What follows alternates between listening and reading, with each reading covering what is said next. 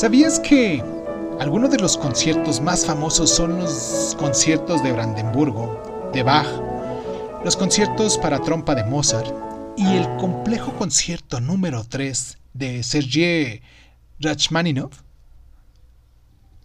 Desde un punto de vista histórico, la música siempre se ha escrito e interpretado con ocasión de determinados acontecimientos sociales.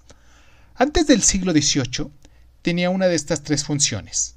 Música de cámara, que la interpretaban los pequeños conjuntos en los recibidores o en los salones de la aristocracia.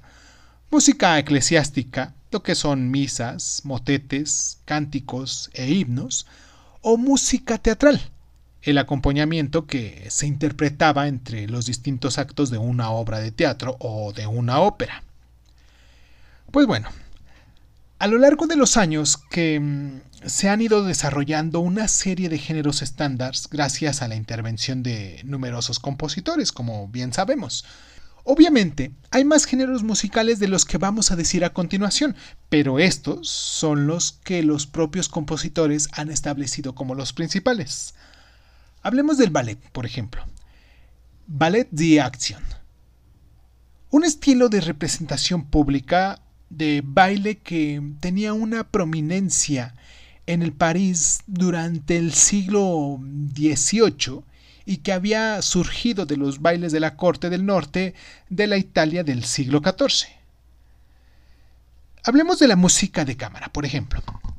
Desde la era clásica en adelante, maestros vieneses como Franz Joseph Heindel, Wolfgang Amadeus Mozart y Ludwig van Beethoven establecieron los que serían los estándares de cómo debía sonar la música de cámara, su estructura y el tipo de conjuntos que había que emplear, el cuarteto de cuerda, los tríos de piano y los conjuntos de viento.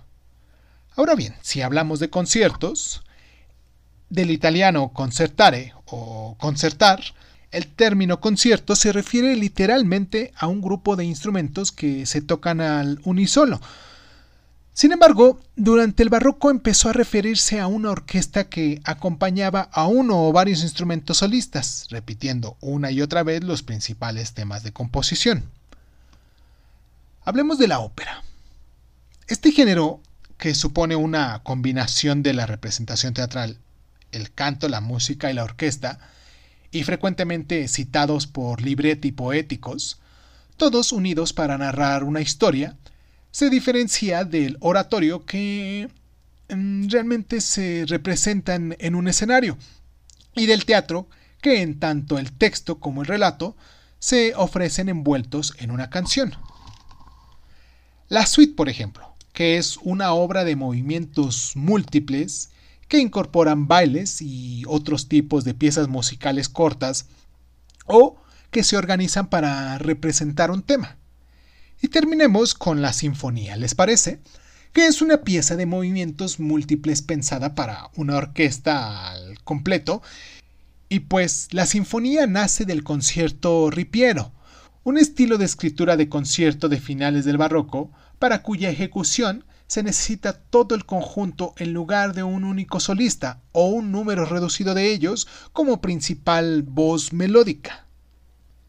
¿Sabías que, entre otros géneros musicales, se incluyen las múltiples formas que toma la música eclesiástica, música litúrgica, lo que son los cánticos, los himnos y también corales, y la música de salón como los nocturnos de Frédéric Chopin o Los Lieder de Frank Schubert, ambos escritos para ser representados como entretenimiento en las reuniones sociales o al piano en residencias privadas,